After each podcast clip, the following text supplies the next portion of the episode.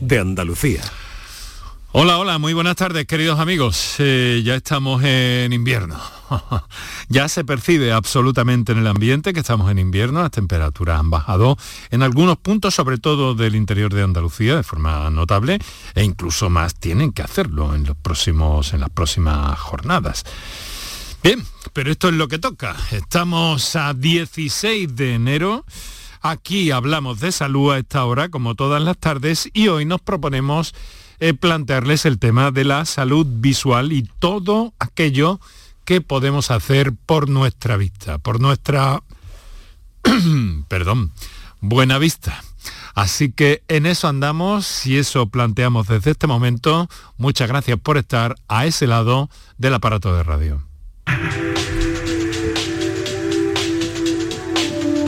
Canal Sur Radio te cuida. Por tu salud. Por tu salud con Enrique Jesús Moreno.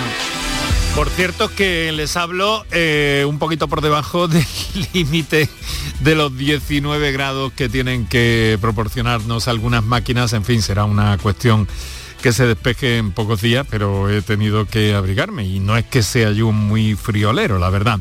Pero en fin, hoy estamos dispuestos aquí a eh, calentar un poco el ambiente, desde luego, allá por donde quiera que estés o vayas y desde la radio pública de Andalucía y más allá, a través de nuestras plataformas.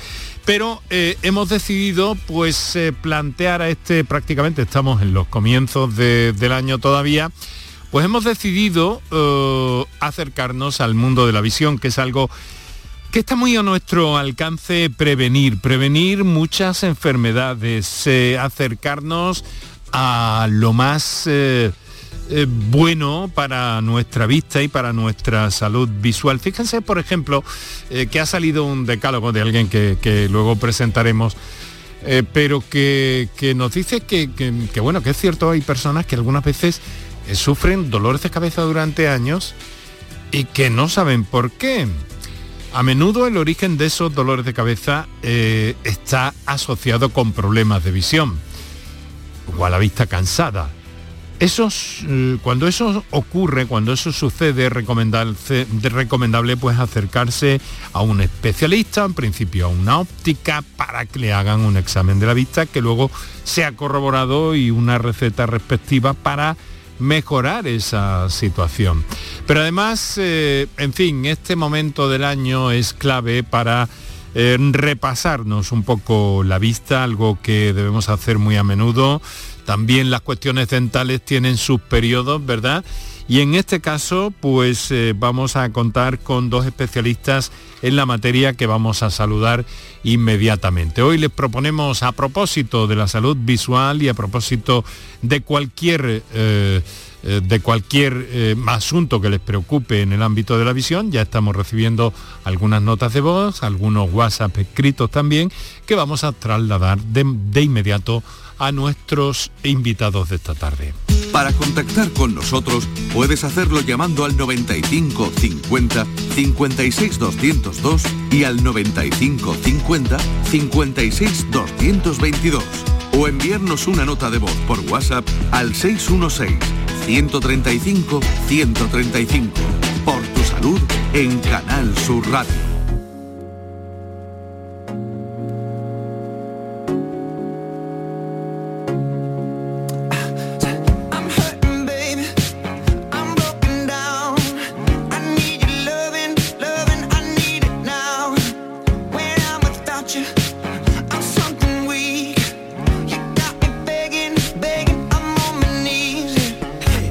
En las 6 de la tarde y 8 minutos, aprovechando nuestro tiempo. Y como complemento a todo esto que les acabo de, proponer, pues vamos a acercarnos a algo muy especial porque eh, los oftalmólogos también están especialmente eh, preocupados por una parte muy importante del deterioro en la visión, que tiene que ver con las eh, pantallas con las pantallas, con los dispositivos, con eh, las pantallas de visualización de datos.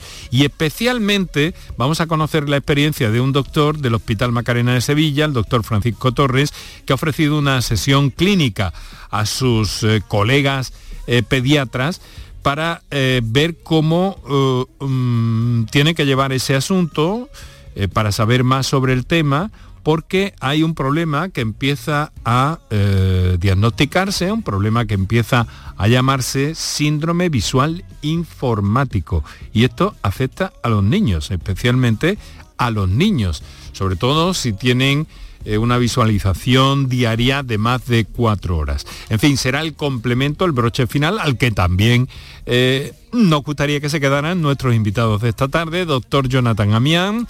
Muy buenas tardes, doctor. ¿Qué tal? Buenas tardes, Enrique. Muchas gracias. de nuevo con vosotros. Muchas gracias por estar con nosotros y con el esfuerzo que, ha hecho usted en los últimos, los últimos minutos por estar a tiempo en nuestro estudio. Es algo que, le quiero agradecer muy especialmente porque está usted en el quirófano, ¿verdad? Hemos llegado por los pelos, pero justito, pero bien, bien. Las cirugías han ido todas muy bien. Bueno, perfecto, perfecto. Pues me alegro mucho de eso. El doctor Jonathan Amián, que ya nos ha acompañado, es un director médico de Tecnolarser Vision Clinic y como les digo viene directamente del quirófano. Y como siempre nos apoyamos de todo este conocimiento y además de esa, eh, en fin, de ese, de ese decálogo con motivo de, del comienzo del año que ha publicado eh, Javier Vega Face Vision Center, Viapol Sevilla. Muchas gracias Javier por acompañarnos. ¿Cómo estás? Muchísimas gracias Enrique por estar aquí con vosotros de nuevo y, un saludo para todos. Bueno, ¿cómo te iba a decir, ¿cómo ves el panorama? ¿Cómo ves el año? Bueno, pues llamando la atención a los usuarios y además eh, poniendo en valor un producto que en fin, que también es interesante, las propias gafas, ¿no, Javier? Así es, bueno, las gafas no dejan de ser una prótesis, yo soy muy consciente de ello, y si se pudieran evitar, pues, pues, pues todos podríamos evitarla, ¿no?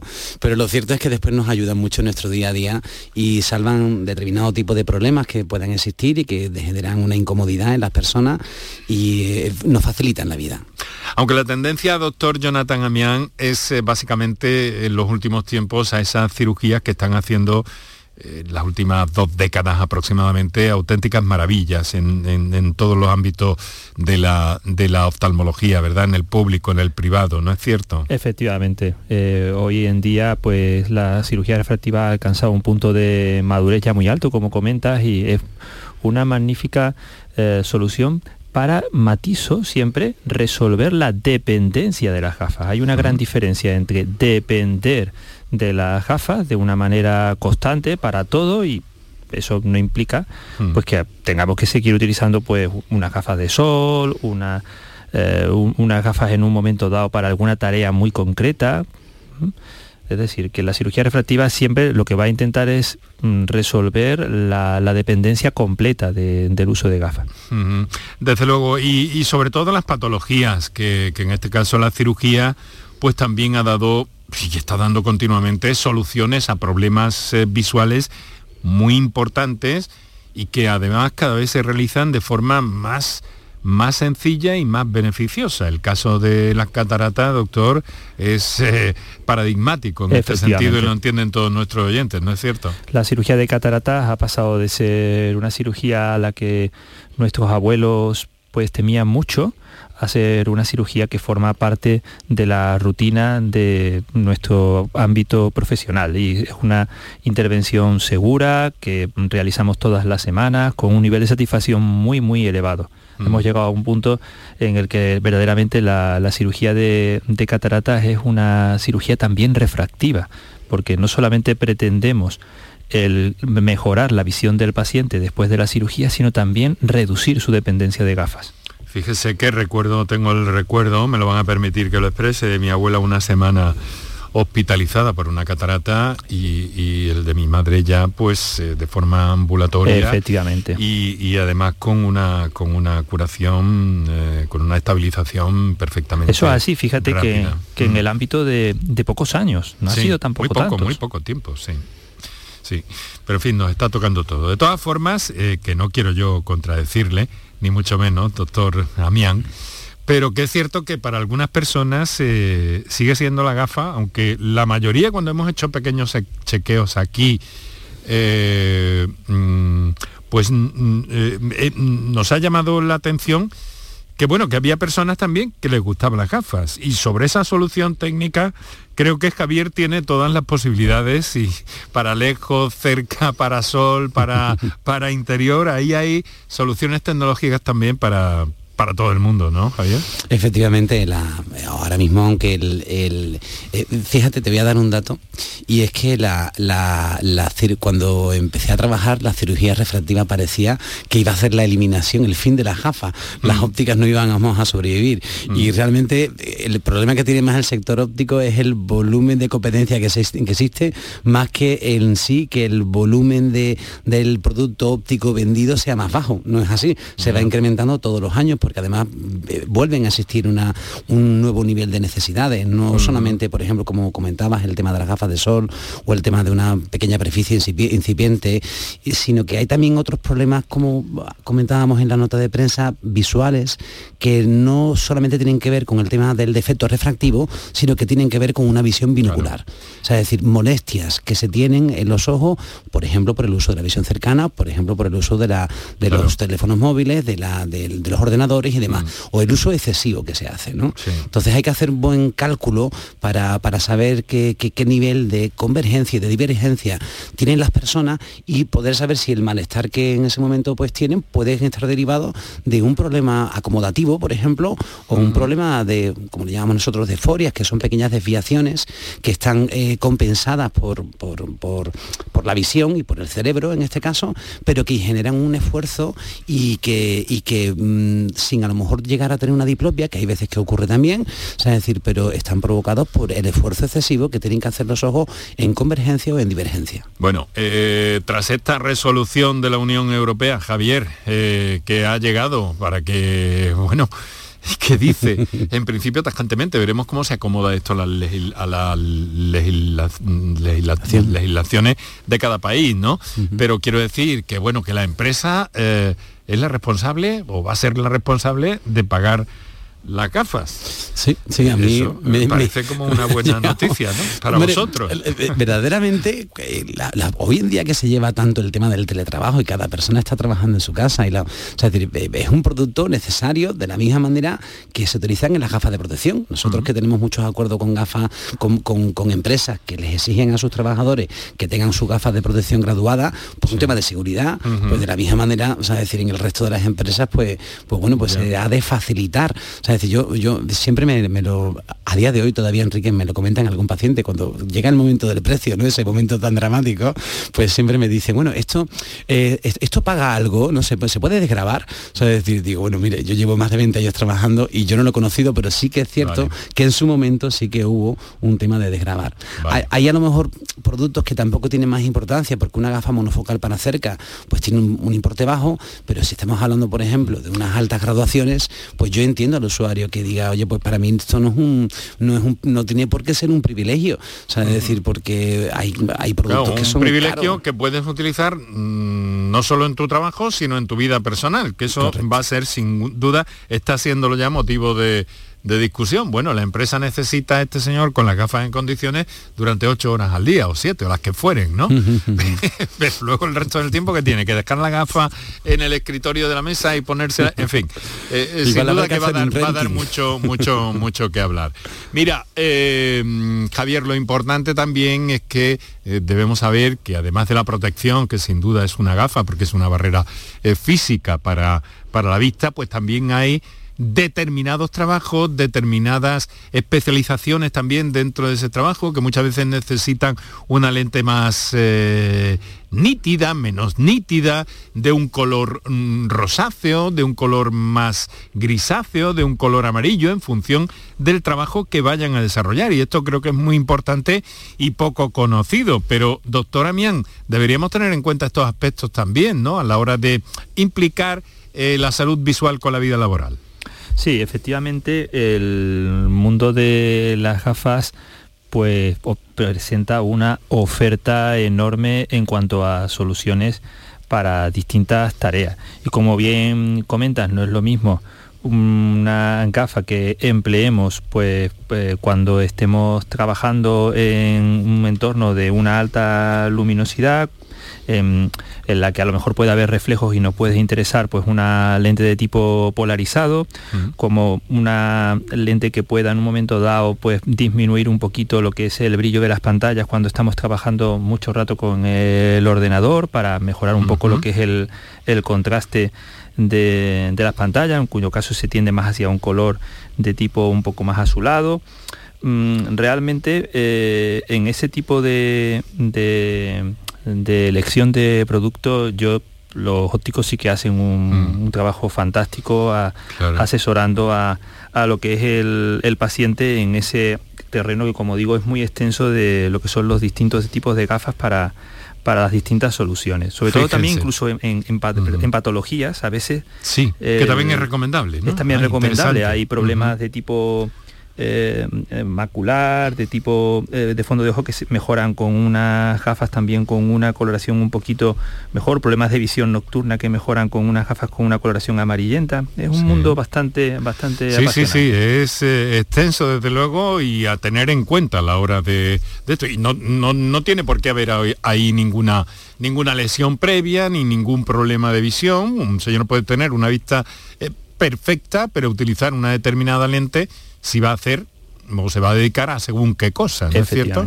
Efectivamente. Muy bien, bueno, nuestros oyentes se están manifestando, vamos a pedirle que por favor sean breves, eh, sobre todo en las notas de voz. Enseguida vamos a estar con una llamada de alguien que al hilo de este eh, programa que hacemos hoy en torno a la salud visual, para saber, para conocer y para también atender algunas eh, cuestiones que plantean nuestros oyentes eh, relacionadas con, la, eh, con algunas patologías en concreto también, para aclararles al máximo posible desde la radio todo esto. Javier Vega, doctor Jonathan Amián, en eso vamos a estar en unos instantes.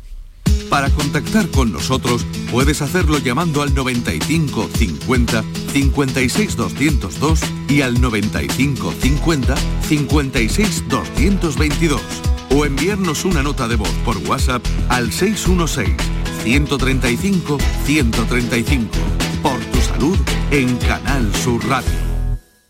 El resumen de la jornada con la última hora del deporte, la economía y el análisis lo tienes en el Mirador de Andalucía. De lunes a viernes desde las 7 de la tarde con Natalia Barnés. Más Andalucía, más Canal Sur Radio. Este 2023 escribe tu propia historia con Social Energy. Toma la mejor decisión del año e instala paneles solares de primeras marcas con hasta 25 años de garantía. Ahorra hasta el 90% de tu factura de luz e ilumina tu hogar noche y día con nuestras baterías. Pide tu estudio gratuito y aprovecha las subvenciones disponibles 955 44 11 y socialenergy.es. La revolución solar es Social Energy. La información más útil, el detalle de lo que pasa en Andalucía y en tu entorno más cercano, lo tienes en La Mañana de Andalucía con Jesús Vigorra. Con toda la actualidad, los protagonistas y las opiniones que te interesan. Buenos días Andalucía, son las 6 de la mañana. La Mañana de Andalucía con Jesús Vigorra. De lunes a viernes desde las 6 de la mañana. Más Andalucía. Más Canal Sur Radio. Enrique Jesús Moreno. Por tu salud en Canal Sur Radio.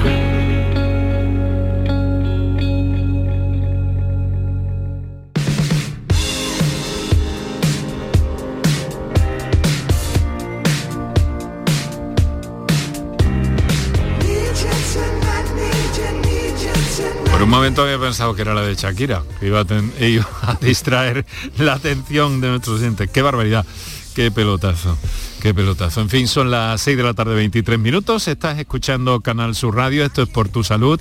Dedicamos el programa de hoy a la salud visual oftalmológica y lo hacemos gracias a la presencia de Javier Vega, optometrista, Face Vision Center Sevilla y del eh, doctor Jonathan Amián, subdirector médico de Tecnolaser Vision Clinic y que eh, pues bueno, nos van a ayudar a saber más, a comprender más y mejor todo esto que tiene que ver con nuestra propia salud visual y a orientar también en la medida de lo posible a nuestros oyentes.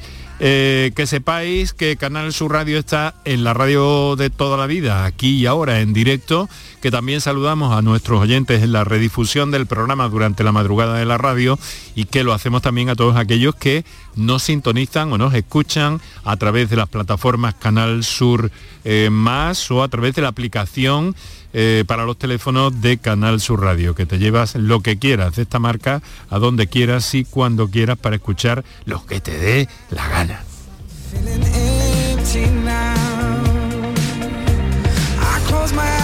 Bueno, Javier, eh, Jonathan, si os parece, vamos a escuchar a uno de nuestros oyentes. Tenemos algunas llamadas pendientes en directo, así que vamos a darles un poquito de prioridad. Rafael nos ha eh, telefoneado desde Huelva. Rafael, muy buenas tardes. Buenas tardes, doctor. ¿Qué, hay? En principio felicito por el programa que hacen, hace mucho tiempo que lo escucho. Muchas gracias. Los días esteros que tocan y mi, felicitación. Muchas Saludos gracias. a todos los oyentes. Encantado. Muchas gracias por su por su abrazo en, Vale. la tarde. Entonces Muchas se gracias, trata- Rafael. Se trata que mi señora hace pues muchos años que está pues con problemas con, con la visión, con la vista. Eh, según los informes, tengo uno de ellos delante, es tiene diplopía, algo parecido, que es la visión doble, creo. ¿eh? diplopía. Eh, en la seguridad social, eh, durante un tiempo bastante largo, pues han ido cambiando, eh, digásemos, lentes, la, la óptica también, etcétera, pero llega un momento que el médico de la seguridad social me ha dicho que no puede recetar nada más, o sea, le ha dado la alta, eh, dijésemos por inútil ya el tema, o sea que no, no, no saben más, no saben más o no pueden más, perdón. Bueno, bueno vamos a ver. Yo no Sí. sé si usted, que en este caso considero que es especialista en esto, pues puede darnos una dirección, aunque no sea la seguridad social, para ver si verdaderamente esto ya no puede eh, tener arreglo. Bueno, vamos en principio a ver si nuestro especialista e invitado esta tarde, el doctor Jonathan Amián, eh, nos puede hacer o precisar un poco más qué se trata de esto. Diplopía, visión doble, ¿no? Efectivamente, la diplopía es la visión doble. Se produce porque en condiciones normales nuestros dos ojos convergen de manera que el cerebro unifica las imágenes procedentes de cada ojo, que son ligeramente diferentes, de tal manera que nosotros vemos una única cosa, una única imagen. Hay determinados procesos muchas veces sobrevenidos, a veces cuando somos mayores, a veces incluso en el relación de un accidente AVC eh, cerebrovascular o, o por enfermedades de ese tipo de diabetes que pueden provocar que se produzca una descompensación entre esos músculos que son los encargados de alinear los ojos de manera precisa. Cuando eso se produce, mm, la solución desde un punto de vista médico para el problema es complicada, porque no existe una, en muchas ocasiones una cirugía o un medicamento que podamos dar para resolver el problema. Entonces hay que recurrir a la prótesis ocular, a la gafa.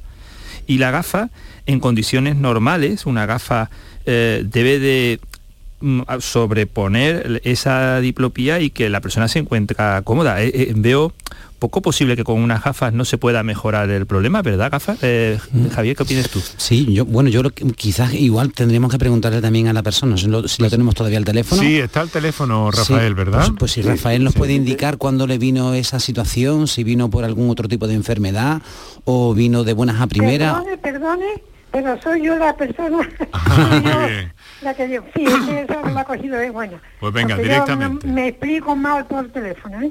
Bueno, yo hace mu- yo era muy miope. ¿eh? desde niña, muy miope. Tenía 14 y 15 dioptrías, vale, en cada ojo, ¿eh? o sea, ese partido. Y bueno, yo estuve en Barcelona muchos años, allí luego tuve catarata, me operaron de la catarata y mm, según oí de un médico a otro que a lo mejor esto de la visión doble podía haber sido la consecuencia de la operación, pero tampoco fue, no me lo han dicho con seguridad, ¿eh? Eso oí yo que decían. Bueno, Porque, claro, va- vamos, a ver a, operaron, vamos a ver a, a partir de ahora, si le parece, ¿cuál es su nombre, señora? Teresa. Teresa. Bueno, Teresa, muy bien, Teresa. Vamos a ver, muchas gracias. Eh, vamos a pedirle como, como eh, faltaba un dato por ahí para la explicación que nos estaba dando el doctor Amián, que hablaba de eh, el uso de, de gafas. Y, y- y Javier tenía una duda, ¿no? Con respecto a. Sí, efectivamente, a esa, pero ¿Cuál es ya esa no- duda? nos lo ha resuelto la, la- la señora al comentar que Ah, había vale. venido a raíz de yo Vale. mm, habitualmente cuando ocurre una cosa de este tipo siempre existe una descompensación o sea, es decir entonces es posible que a lo mejor este problema que ya tuviera lo tuviera de siempre o sea, es decir pero mm, con, después de una operación de este tipo pues a lo mejor se ha descompensado a nivel de la visión binocular vale lo que sí quiero comentarles a ellos desde el punto de vista óptico, es decir, que esto eh, habitualmente se, ponen se pone una corrección que no tiene que ver con las lentes que son del miope o del hipermétrope, sino que se ponen unas correcciones prismáticas que el prisma lo que hace es que desvía el rayo de luz para unir esas dos imágenes que están muy separadas. Y eso es una práctica habitual, con lo cual no llego a entender el por qué no se podría solucionar en principio con una corrección óptica con y con una corrección prismática. ¿Y, este asunto lo habían planteado o tocado ya o, no hasta ahora? Sí, sí, yo le estaba llamando. Yo llevo prisma en las gafas. Ajá, vale. ¿Eh? Y aún así... Lo que pasa que cada vez, mm, sobre todo para el cerca, eh, ¿sabes? Me hicieron unas gafas que no me han servido, no sé por qué. Fui a la óptica, fui al doctor que me la, me la recetó y al final tuve que coger las anteriores a las últimas. Y ya, claro, esta ya pues ve muy mal con ella para leer y, ¿eh? Y ahí está mi problema. Porque para el lejos ser, Puede ser, Javier, un asunto de, ajuste, de, de, efectivamente. Yo cuando se de adaptación, no sé. Eh, las, correcciones prismáticas no son fáciles de utilizar y, muy posiblemente a lo mejor en no todas las ópticas lo, pueden incorporar. Eh, yo cuando trato un caso de una corrección con, una diplopia, eh, siempre existen unas diferencias que, tanto la desviación que puede estar en la horizontal como puede estar en la vertical. Y lo que me encuentro más habitualmente es que esa desviación que se produce en la, eh, tiene un componente oblicuo, o sea, es decir, no, no, un componente vertical puro u horizontal puro es muy difícil encontrarlo. Lo habitual es encontrar un pequeño componente en oblicuo que se compensa pues con un prisma oblicuo. O sea, es decir, pero aunque no es mm, la corrección prismática está dirigida a unificar las dos imágenes. En no todos los puntos de visión de la lente se alcanza el, mismo nivel de, de eliminación de la diplopia, porque si pones el ojo en unas posiciones muy extremas, o sea, decir, pues puede seguir existiendo esa visión doble, pero en la posición frontal de mirada, en la mirada de lejos, o sea, decir, eso se puede corregir perfectamente. Lo que sí es verdad que la corrección prismática en el lejos y en el cerca no tiene por qué ser la misma. O sea, es decir, entonces es posible que personas que con una desviación, te pongo el ejemplo, en la, una desviación en la vertical porque se haya descompensado en, la vertical, esa descompensación en el cerca, simplemente con la posición natural que pone la cabeza, la persona lo compensa. Y es que hacemos un pequeño giro y ponemos los dos ojos en la misma altura en la que, en la que tendría que, estar eh, recibiendo la imagen en el cerebro. ¿De acuerdo? Entonces, pero mm, ella comentaba el tema del lejos, posiblemente la corrección mm, prismática en el lejos le sirvió y en el cerca no le sirvió. Y otro punto que quería hacer es que ella ve peor con la gafa suya antigua, pero posiblemente no tenga la diplopia, porque el nivel de borrosidad es tan grande que no hace que el tamaño de los, o sea, que, el tamaño de los objetos se, digamos que se funda en un punto de borrosidad. Es decir, cuando tienes mejor nitidez es cuando aparece más la diplopia. Correcto. Eh, perfecto, con la aseveración también de, del doctor Amián. Bueno, si Rafael, eh, le pido brevedad porque tenemos muchos oyentes esperando también un informe del año 2021 que es donde pone problemas clínicos, pone maculopatía. Esa es otra cosa. Bueno, es otra causa, efectivamente. En este caso... Yo ya comprendo que por teléfono no se pueden dar direcciones ni nada de esto, pero si eh, ustedes privadamente creen que hay un sitio que podamos visitar y que nos atiendan, pues nos pueden llamar, ya tienen nuestro teléfono y se lo agradeceríamos en una palabra. Mm, bueno, eh, nosotros, yo, si me permite, Enrique, yo... Javier, hay muchos buenos centros ópticos. Eh, Javier, te he interrumpido porque hay, muchas posibilidades en toda Andalucía, pero dinos, dinos. No, yo simplemente quería comentar, eh, tú lo repites constantemente, nosotros estamos en Safe Vision Center, Sevilla en Viapol, pues, pues nuestra marca comercial, y la Vision Clinic es a quien representa el doctor Jonathan Amián, ¿no? Mm. En cualquiera de uno de estos dos sitios, o sea, decir, estaremos encantados de atenderle. Y sí, de cualquier manera, eh, es de Huelva, como había comentado el oyente, seguramente que también en Huelva haya profesionales que lo puedan tratar igual de bien que nosotros. Yo, como lo ha comentado el, oyente, pues nosotros, yo se lo, se lo facilito, pero eh, no tiene por qué no haber, si no le ha funcionado bien a una persona, no tiene por qué ser igual todo. Bueno. decir, bueno, pues ahora, ahora, ahora en, privado Kiko a lo mejor puede anotar a esta, a esta familia. Rafael, Teresa, muchísimas gracias por la confianza y que haya, que haya suerte. ¿Vale? Vale, buenas tardes, gracias. Un, fortísimo abrazo para, para los dos. Ya Kiko toma, toma nota ahora. Muchas gracias. Son las 6 de la tarde, 34 minutos. En este momento tenemos otras eh, cuestiones. En este caso, eh, doctora, habían una muy interesante eh, que me parece que plantea una señora María desde Jaén.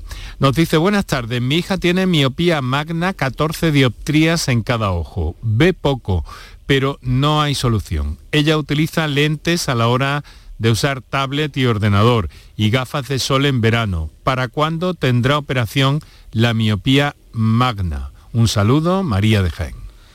Bueno, a ver, la miopía magna tiene operación para corregir lo que son las dioptrías que tiene la persona, en la mayoría de los casos mediante el uso de lentes intraoculares. Eh, es un tipo de lente que se, son seleccionadas y son específicas para la población joven. Disculpe, doctor, eh, nos ha añadido, por si es un detalle relevante en la explicación que nos está dando, que eh, eh, la hija de María tiene 17 años. Bueno, 17 años es muy joven todavía para someterse a una cirugía, puesto que todavía su miopía puede ir subiendo en los próximos años.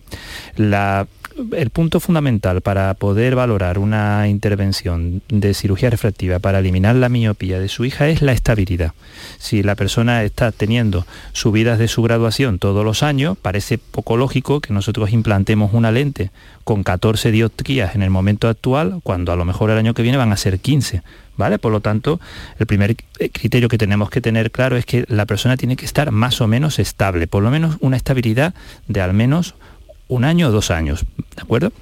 Y en ese número de dioptrías, las soluciones que mejor van son las lentes intraoculares que se llaman fáquicas, porque son lentes que se sitúan entre la córnea y el cristalino. Son lentes que no Mm, quitan por tanto ninguna parte del ojo, como puede ocurrir por ejemplo en la cirugía de cataratas que hablabas antes de tu abuela o tu madre, ¿no? que se quita el cristalino. Aquí lo que se hace es adicionar una lente al ojo con la graduación que la persona necesita para poder ver bien. De esa manera se corrige su, su graduación y la miopía pues queda, digamos, ya sin necesidad de gafas o lentillas. Pero cuidado, cuidado, que se lo advertimos mucho a los pacientes. Los miopes magnos eh, corregidos con cirugía, siguen siendo miopes por, por, dentro, es decir, sus ojos siguen siendo miopes de 14 dioptrías, y hmm. no por el hecho de que vean bien ahora y que no necesiten gafas, no están exentos de tener complicaciones derivadas de su miopía a lo largo de su vida. Por eso las revisiones deben de ser frecuentes incluso aunque no esté viendo bien tras la cirugía. Interesante, interesante la cuestión, sobre todo eso, esperar a que el proceso eh, se estabilice, ¿no? De alguna forma. Y a partir de ahí, pues ya habrá que ver eh, los factores que hacen eh, recomendable esa intervención y la introducción de esa lente. Nos lo ha explicado perfectamente, doctora Mian. miren, tengo ahora algo que vamos a escuchar. Vamos a escuchar a un oyente, una nota de voz de audio nos gusta escucharos mucho por audio y por llamadas en directo, aunque respetamos también y tenemos algunas lecturas que, seguir haciendo de, llamadas o de eh, comunicaciones de nuestros oyentes. Vamos con ello. Hola, buenas tardes. Eh, yo quería hacer una consulta. Eh, yo tengo un glaucoma en el ojo izquierdo. Estoy tratada con Ganford, con una gota en cada ojo. Em, se me reseca mucho el ojo y ya en una ocasión escuchando vuestro programa pues dijeron que sería bueno que se echara unas gotitas humectantes, las cuales las tengo y me las he hecho también. Y ahora quería hacer una consulta en concreto.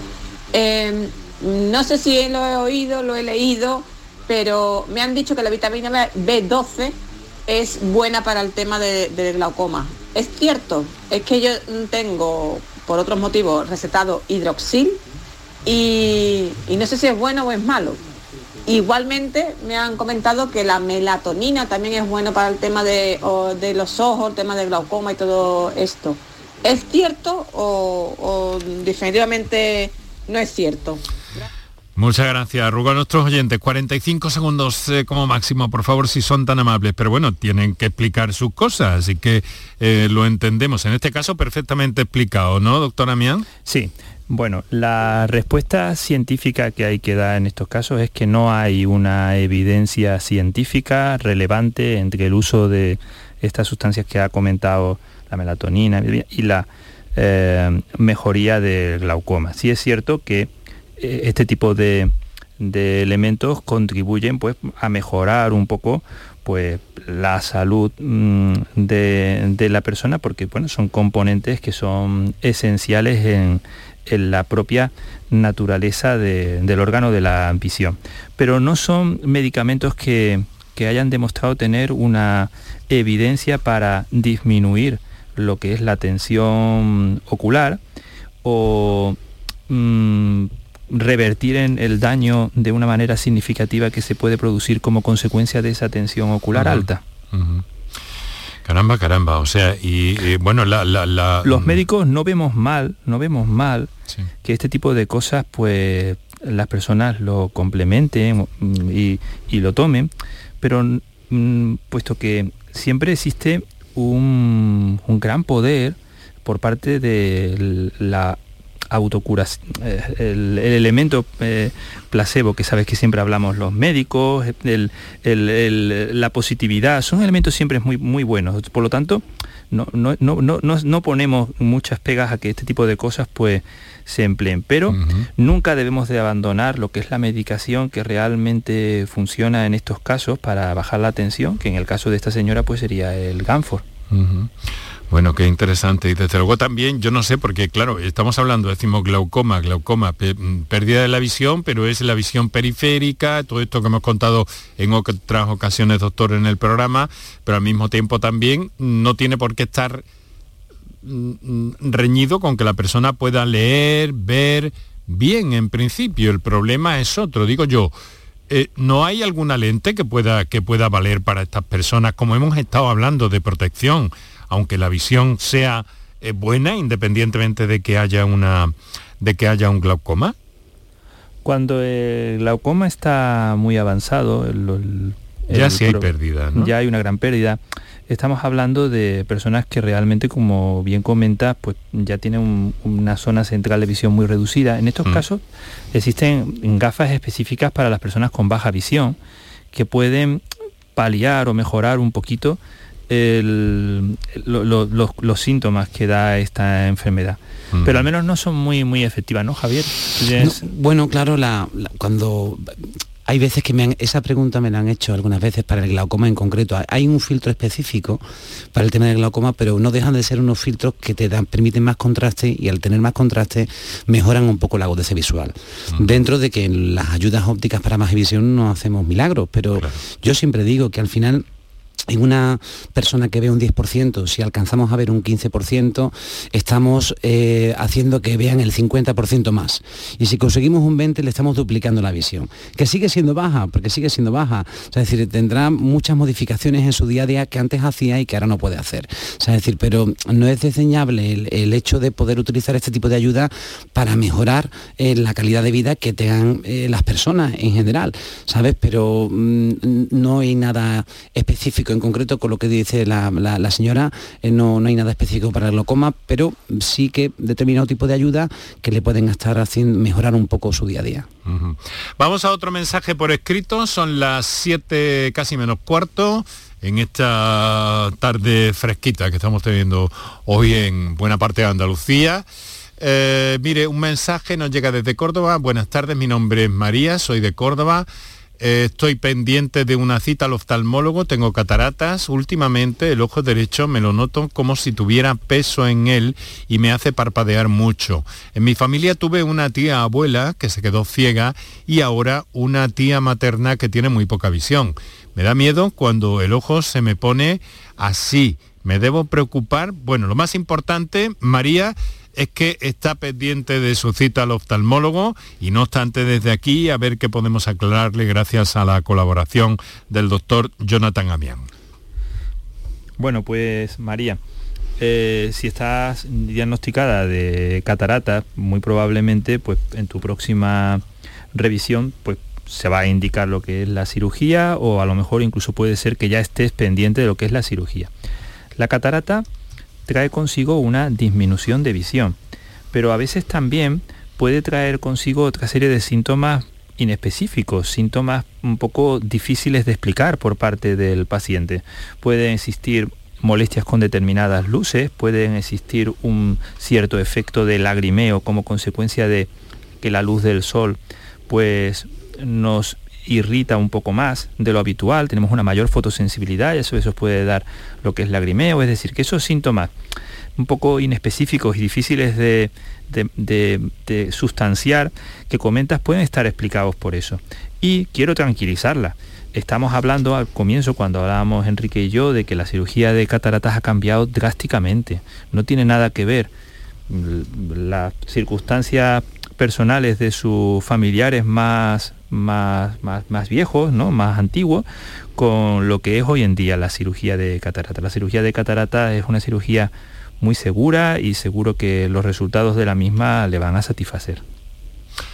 Pues ahí tienen la respuesta, un poco de paciencia también y a la espera, que es lo más importante, de que, bueno, de que esté a la espera de esa cita con atención especializada.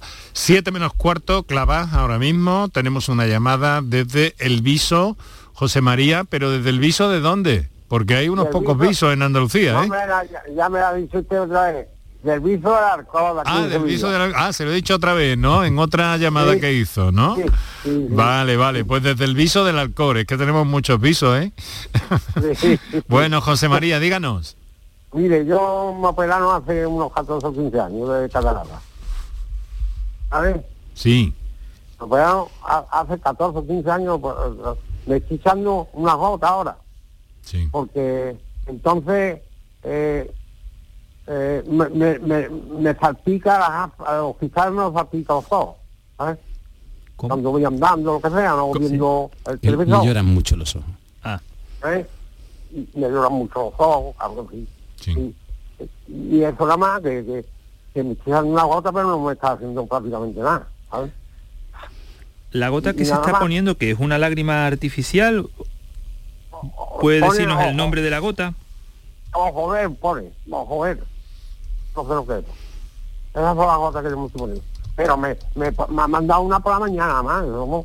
tampoco es así, ¿no? Eh. Debo de ponerme mano. bueno, bueno. Ay. A ver, no he oído el nombre de la... Ha dicho el nombre de la... Sí, de la gota, pero yo tampoco lo he entendido. ¿Cuál es el nombre de la, de la gota, José, eh, José María? Ojosbel. Ojosbel.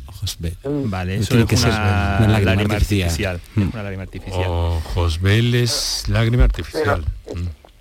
Sí, hay muchas lágrimas artificiales y... Yo pensé que este era un producto cosmético, doctor. Eh, sí, mm, eh, es una lágrima artificial pues eh, de, de, de perfil básico. De perfil básico. Hay lágrimas que son más, digamos, un poco más de mejor calidad porque traen buena cantidad de hialuronato, traen en un momento dado lípidos. Y bueno, yo creo que por ejemplo para el paciente que nos está comentando que tiene este tipo de sintomatología después de, la operación de, de cataratas, requeriría en primer lugar utilizar una lágrima de una buena calidad. Y esa lágrima puede utilizarla varias veces a lo largo del día. Efectivamente, la lágrima no, no es un producto que, que vayamos a tener un perjuicio por usarlo a demanda durante lo que es el resto del día. A veces la lágrima no es suficiente y entonces tenemos que recurrir los oftalmólogos a utilizar algún antiinflamatorio de tipo suave. Eh, este antiinflamatorio lo que hace es que mm, se complementa con lo que es la lágrima y mejora la, sintomatología que está comentando. Por otro lado también eh, si este tipo de molestias, como me ha parecido entender, le pasa cuando está sobre todo en la calle, en el exterior, aunque su visión sea buena, se podría beneficiar del uso de unas gafas de sol. El sol va por un lado a atenuar y va a disminuir la cantidad de luz que pase al interior del ojo, pero también la gafa en este caso va a ser una labor de pantalla. Va a proteger al el ojo del exterior y probablemente también consigamos con eso una mejoría de los síntomas. Vale. Em, José María está ahí, ¿verdad? Yo la pastilla, digo, eh, yo tengo las gafas progresivas. Una gafa progresiva. la, que yo uso. Mm. Bueno, Entonces pues... con el sol veo oscuro. Yo veo más. Bueno sin gafas y con gafas.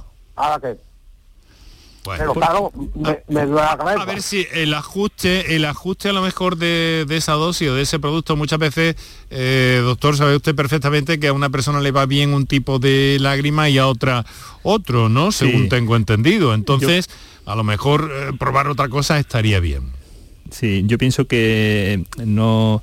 eh, no recuerdo su, su nombre, José María. José era, ¿no? María, José María, sí. Yo pienso que mm, eh, eh, los síntomas que tiene son perfectamente resolubles. Ujú, Es cuestión vale. de que se eh, eh, pida cita con un compañero que le revise sus ojos y que le mande un tratamiento un poco más específico Sí. de mejor calidad. Porque realmente yo creo un que... poco más seguramente, claro. Bueno, eh, tenemos el tiempo eh, contadísimo ya. José María, muchas gracias, ánimo y a consultar a ver si hay otra cosa que le vaya mejor, ¿vale? Vale, vale, vale, vale. Que seguro que sí. Un fuerte abrazo, hombre. Venga, buenas tardes.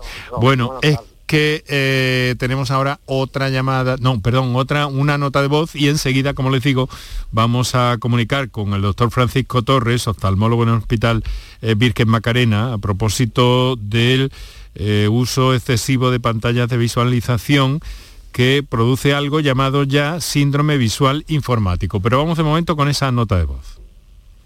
Hola, buenas tardes. Soy Marisé de Baeza. Mi pregunta es sobre una miopía grande que tengo. Mi madre también la padecía, padeció un desprendimiento de retina. Eh, yo he ido al oftalmólogo y me ha dicho que no me puedo operar hasta que no me salga una catarata. En mi caso tengo 52 años y mi pregunta es, ¿me debería de operar antes de que me saliera esta? Porque fui a una segunda opinión y me dijo que sí pero me da miedo asumir el riesgo de padecer un desprendimiento de retina y que el remedio sea peor que la enfermedad, porque yo tengo la retina muy delgada, que es por lo que mi oftalmólogo no me quiere operar. Bueno, pues magníficamente mm, planteada la cuestión. Eh, Eh, yo, eh, mi opinión personal, coincido más con la opinión del primer profesional.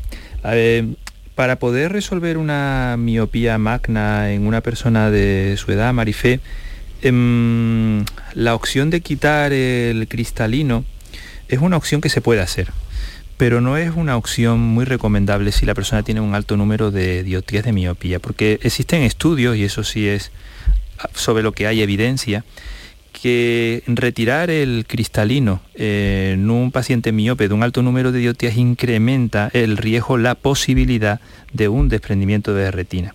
Pero cuidado, no es seguro, es simplemente incrementa ese riesgo. Mm, En base a ese incremento de ese riesgo, por eso el primer compañero pues le recomendó la opción de esperar hasta que aparezca la catarata. Claro, cuando aparece la catarata tenemos que quitar el cristalino y también vamos a tener esa mayor eh, incidencia o mayor predisposición al quitarlo, pero claro, tenemos entonces una catarata que hay que quitar de todos modos. Estamos, digamos, un poco obligados por las circunstancias. Mm, La segunda opción, pues se puede hacer, se puede quitar el cristalino en una persona con su miopía y su edad. Lo que ocurre es que tenemos que asumir que eso incrementará un poco el riesgo de un desprendimiento de retina. Ya, es lo que la persona quiera. Vale, vale. Eh, vamos a ver, eh, por favor, eh, me van a permitir que saquemos este tema, que lo vamos a hacer, Javier, Jonathan, como avance un poco de algún programa que le vamos a dedicar directamente al asunto del problema de los menores, de los niños, edad pediátrica, eh, frente a las pantallas. Y he aquí, si me permiten, se quedan con nosotros, ¿no? Tenemos ya poquitos minutos, pero queremos dar esta pincelada eh, que consideramos que es importante. Tenemos al doctor Francisco Torres, oftalmólogo en el Hospital Universitario Virgen Macarena de Sevilla. Doctor, muy buenas tardes. Hola, buenas tardes. Muchas gracias por atendernos para este, eh, digamos que preliminar que vamos a hacer, porque el problema es tan importante que, que creo que, que debemos dedicarle eh, nuestra atención y sobre todo para que los padres vigilantes estén ahí, porque eh, usted en los últimos días ha, ha llevado a cabo una serie de sesiones clínicas eh, en sus colegas eh, pediatras con la intención de llamarles la atención sobre el problema de las pantallas, ¿no? Sí, bueno, en mis colegas pediatras y también en todos los oftalmólogos que se dedican a otras áreas del conocimiento dentro de la especialidad. Ajá, entendido. Porque, claro, eso ya, ya sabemos que con los niños tenemos siempre una, una prevención especial porque tenemos un desarrollo limitado hasta los 12 o 14 años y ahí puede suceder muchas cosas. Vemos que hay, eh, con el uso de pantallas más de cuatro horas al día, que hay entre un 64 y un 90% de los usuarios que dicen que padecen síntomas con el uso eh, Sí. o por el uso, debido al uso de esas pantallas, ¿no? Sí, son, es una sintomatología muy general que, mm, que eh, se manifiesta en forma de, de ojo rojo o bien en, en forma de cefalea, sensación de visión borrosa, eh, que puede manifestarse como un agravamiento de una situación previa, por ejemplo, no llevar la corrección adecuada, o bien de tener previamente algún problema de ojo seco o de estrabismo. Entonces, eso en los niños es también importante porque los niños no tienen tanta manifestación eh, sintomática y algunas veces pues no saben exactamente lo que les pasa. Eso es. O sea que entonces esto puede dar lugar a algo que ustedes están llamando ya síndrome visual informático, ¿no? Sí, sí, bueno, es, es el dentro de la, de, digamos de la de la especialidad de oftalmología hay una especialidad que es la oftalmología que se dedica, digamos, a la adaptación en el medio ambiente de trabajo eh, para el uso, digamos, visual de pantallas y de otros sistemas eh, que necesiten esa- esas mismas pantallas, ¿no? Sistemas de diagnóstico, etcétera. Y el síndrome visual de las pantallas realmente se ha hecho mucho más popular porque generalmente ya todos utilizamos pantallas para todo a todas horas. Claro. En, en cualquier en cualquier medio. Sí, y más allá es. de las cuatro horas entre unas cosas y otras y depende de la profesión que tengas en cualquier caso, pero muy así. Entonces, hay una recomendación, hay una forma de proteger, eh, protegernos la vista ante estas eh, situaciones, porque también tengo entendido que hay mucho bulo en cuanto a la, a la protección que ofrecen las propias pantallas, doctor.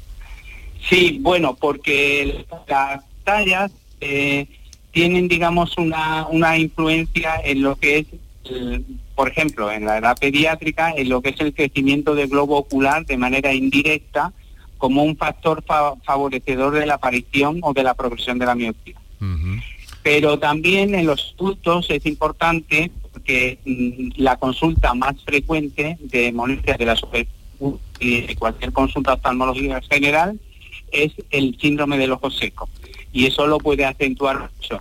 Las disfunciones visuales pueden producir una disminución del rendimiento de trabajo y también una, una- un cierto asentismo laboral para, para consultar, digamos, ese tipo de problemática. Claro. Entonces, claro, las pantallas son el uso visual de las pantallas y la organización en, en cuanto a los puestos de trabajo, pues es importante por, por, por muchos de esos motivos. Claro, y muy brevemente, doctor, ¿hay alguna lente que nos pueda ayudar a que eso vaya mejor o determinado tipo de lente, independientemente de que uno tenga un problema de visión o no?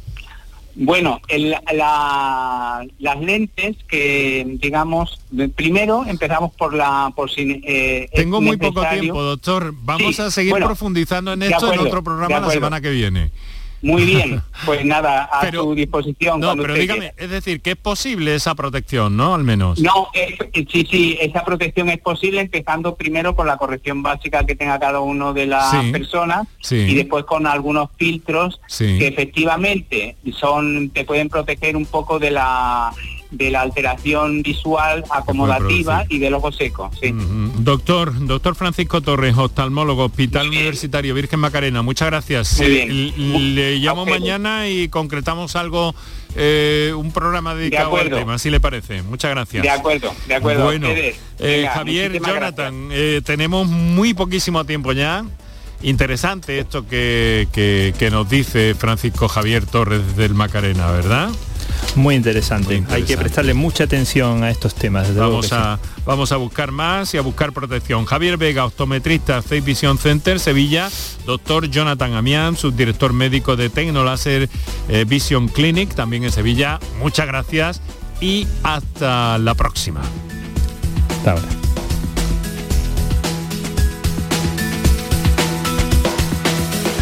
Por tu salud con Enrique Jesús Moreno. Canal Sur Radio, Sevilla. Si necesitas recuperarte de una operación de cadera, rodilla o cualquier otro proceso médico, en Vallesol podemos ayudarte. Contamos con profesionales que te ayudarán a recuperarte más rápido y llevarán un estrecho seguimiento de tu evolución. Y todo ello sin desplazamientos innecesarios y por mucho menos de lo que imaginas. Infórmate en el 924 24 25 o en vallesol.es. Vallesol, la residencia que te mereces. Bienvenidos a Sacaba. Mil metros de electrodomésticos con primeras marcas. Grupos Whirlpool, Bosch y Electrolux. Frigoríficos, lavadoras, hornos, vitros. ¿Quieres más? Aires acondicionados, aspiradoras, pequeños electrodomésticos. Y financiamos en 12 o 20 meses sin intereses solo tú y Sacaba. Tu tienda de electrodomésticos en el Polígono Store en calle nivel 23. Ven a ver nuestra exposición y sus 25 años de experiencia. Sacaba.